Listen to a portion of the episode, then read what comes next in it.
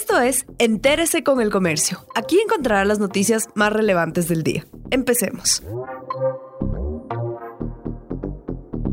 A continuación, los temas más destacados en el comercio este miércoles 28 de octubre. El jefe de la FAE agradece por la compra de avionetas de entrenamiento y helicópteros medianos. El comandante de la Fuerza Aérea Ecuatoriana FAE, Mauricio Campuzano, agradeció al presidente de la República, Lenin Moreno, por las inversiones en esta fuerza militar. Conscientes de la realidad económica del país, apreciamos el esfuerzo y la responsabilidad demostrada por el gobierno nacional al haber aprobado la ejecución de proyectos prioritarios para nuestra institución, como son la adquisición de aviones de entrenamiento para cadetes de la escuela, de pilotos y la compra de helicópteros medianos para tareas de evacuación aeromédica y búsqueda y rescate principalmente, dijo el comandante.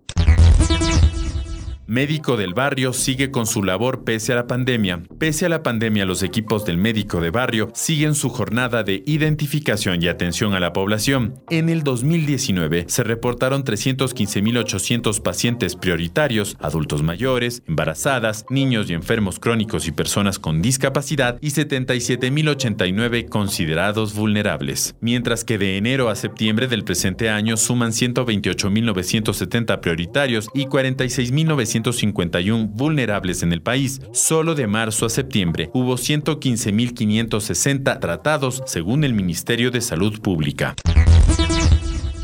Moradores del sur de Quito protestan contra ventas ambulantes. La ciudad está dividida por un lado, vecinos que se quejan por el desorden que genera el comercio informal, la falta de aseo y los tumultos que hacen que el virus se propague más rápido en la zona. Por el otro lado, gente pidiendo a gritos que se les permita vender porque si no trabajan no comen. Ayer en el barrio Nueva Aurora en el sur, esa división se hizo visible con dos protestas simultáneas.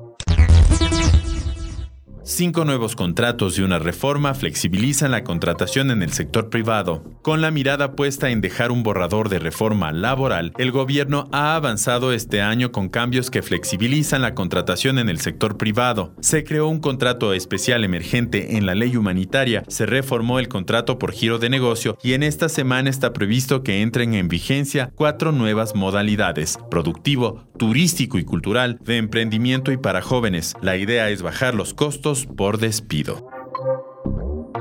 Gracias por acompañarnos. No olviden seguirnos en Facebook, Twitter e Instagram como El Comercio Com.